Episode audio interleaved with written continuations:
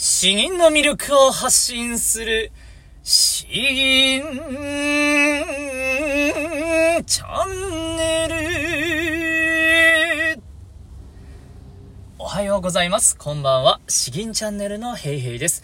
このチャンネルは詩吟歴20年以上準師範の資格を持っていて全国大会の優勝経験もある私ヘイヘイによる詩吟というとってもマイナーな日本の伝統芸能のその魅力をわかりやすくお伝えしていく内容になっております。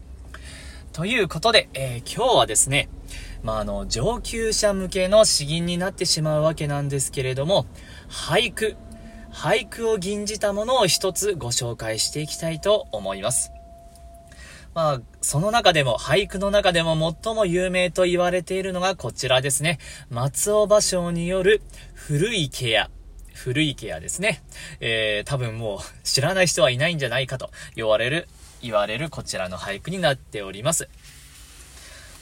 では、えー、まあ、もうご存知の方も多いかと思いますけれども、内容とその意味について簡単にご説明していきます。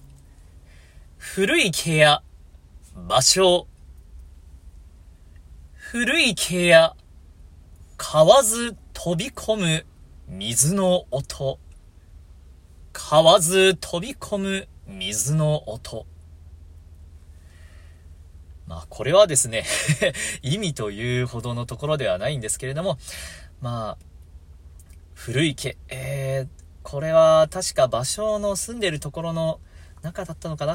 詳しいところちょっと怪しいんですけれども、そこにある古い池があってですね、そこに、まあ、カエルが飛び込んだと。その音が、あまあ、静寂を破ってですね、聞こえてくる。まあ逆に静けさが伝わってくると。夏の静けさが伝わってくる名句と呼ばれています。ただまあこれがですね、カエルの音、水の音という風に、え表現したところが素晴らしいという人もいればですね、えいやそんなの別に大したことないよという人がいるらしくて、なかなか意見が分かれている話だそうです。えー、まあ、細かいところは置いといてですね、えー、この俳句の詩吟という、また、一風変わったところを楽しんでもらえればと思います。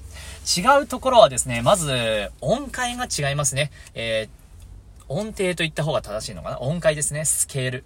通常の詩吟であれば、この陰音階というものを使っていきます。一方、俳句の場合はですね、えー、こういう音階になるんですね。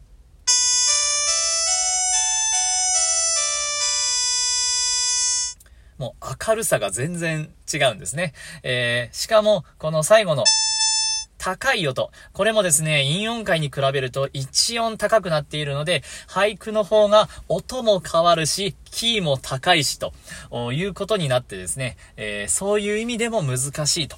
そして旋律もですね、結構、戦律折調ですね。折調も少し変わっていて、まあ、それも踏まえて、えー、初心者の方にはちょっと難しいんですけれども、まあでも吟じていてですね、この明るい雰囲気がまあ、やはり、やっぱり日本人の心に合っているというか、僕は大好きなんですね。ということで、えー、今日は俳句を一つ、えー、ご紹介していきたいと思います。先ほど読んだようにですね、古い木や買わず飛び込む水の音。で、買わず飛び込む水の音。ここをもう一度繰り返していきます。まあ、これは区によって変わっているそうでですね、どういう風にやれる、分けるのかちょっと僕もまだ勉強不足なんですけれども、今回はそういう風に後半のところを2度繰り返してやっていきます。それでは、えー、お聞きください。古い毛や場所。古い毛や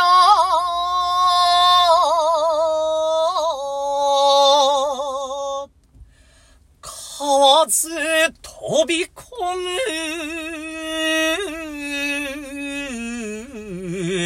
水の